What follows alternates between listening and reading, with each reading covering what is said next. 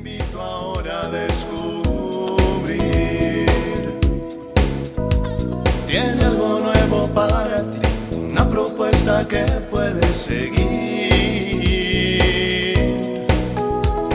Una verdad que compartir, una nueva forma libre de vivir. Un sencillo estilo de servir, el camino hacia la santidad. Hola, qué gusto saludarte en otra cápsula de paz y bien.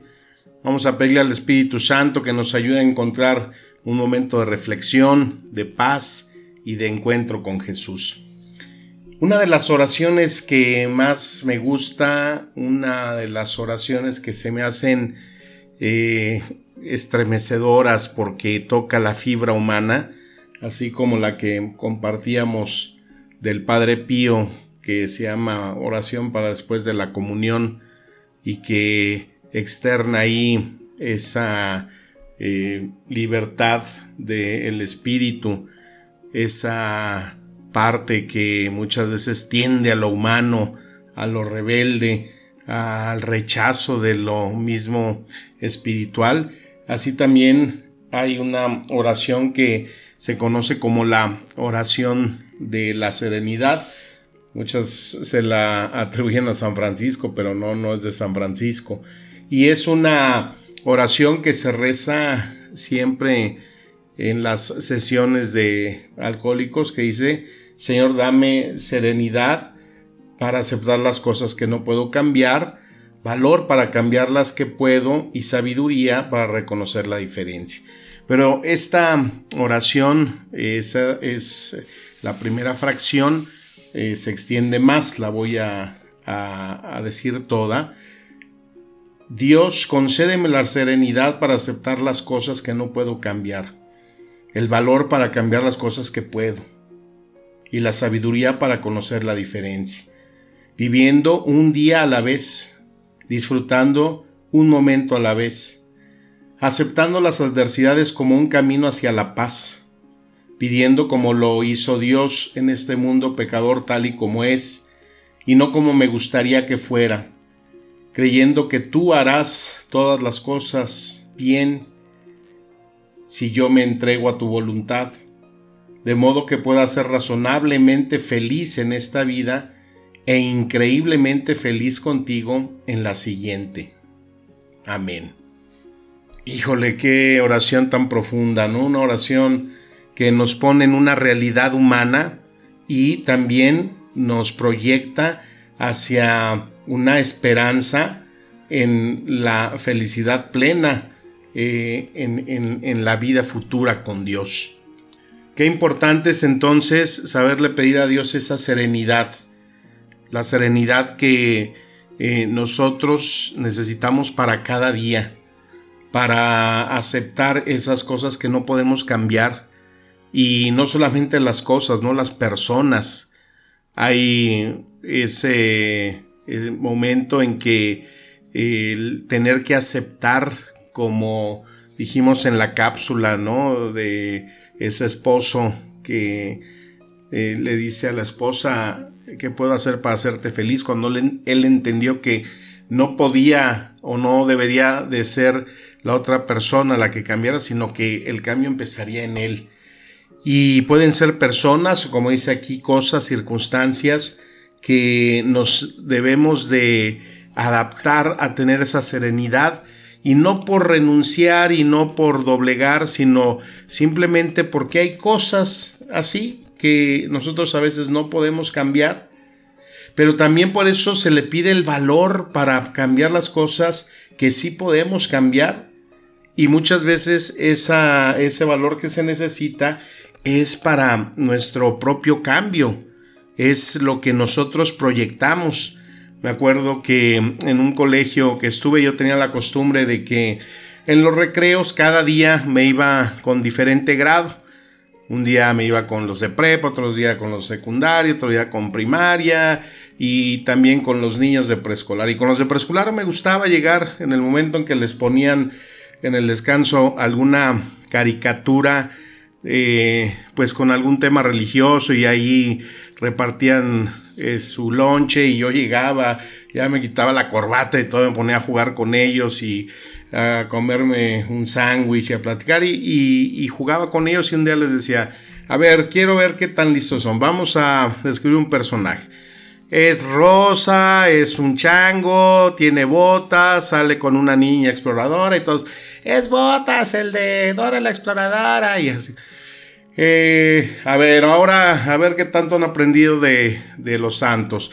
A ver, es un hombre que tiene barba, que usa un hábito como el mío y le gustan mucho los animales. ¡Ay, San Francisco, San Francisco! Y luego, a ver, otro personaje es muy bueno, eh, nos quiere mucho, habla siempre de Dios, siempre está dispuesto a ayudar a las personas y de repente grita un chiquillo, es don Armando. Y yo, ¿qué? Y sí, ese es el señor Armando que vive ahí cerca de mi casa. Él es muy bueno y siempre está ayudando a la gente y los que no tienen para comer, él les lleva y va al hospital y siempre que mi mamá eh, necesita algo, él va y arregla las cosas. Y entonces, pues obviamente que yo, el personaje que les quería dar o describir era Jesús, ¿no? Y el chiquillo lo, identificó con, con don Armando. Entonces, como el que nosotros eh, cambiemos cosas, el que nosotros proyectemos nuestra personalidad es algo que se queda y es algo que nos define. Entonces, qué eh, importante es tener valor de cambiar esas cosas, como también nos podrían identificar de una forma negativa, ¿no? El viejo gruñón, eh, la señora enojona, el tipo borracho, no sé.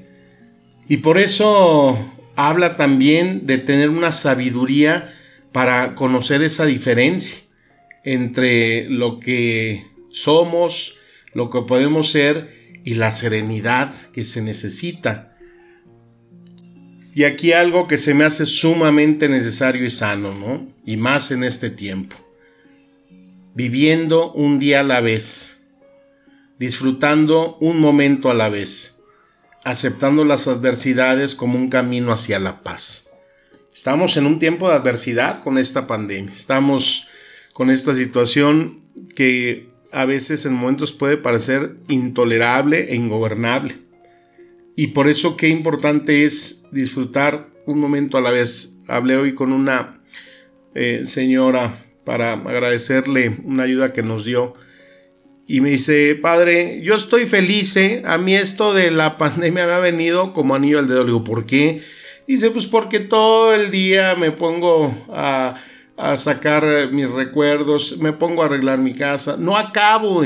Entonces yo estoy, pero sumamente feliz. Disfruto tanto hacer mi comida, todos los días me estoy haciendo de comer porque ella vive sola y y para mí es un gozo. Antes, pues yo tenía que andar haciendo muchas cosas esto y, no disfrutaba ni le tomaba el valor a mi casa. Bueno, pues cada quien podemos tomar ese espacio de disfrutar momentos y sobre todo de una aceptación de la adversidad. No podemos eh, estar en un constante conflicto y enojo con nosotros mismos. Estamos, como dice, en este mundo pecador, y, es el mundo como es y no como nos gustaría que fuera. Pero sí creemos que el Señor hace todas las cosas para que estén bien.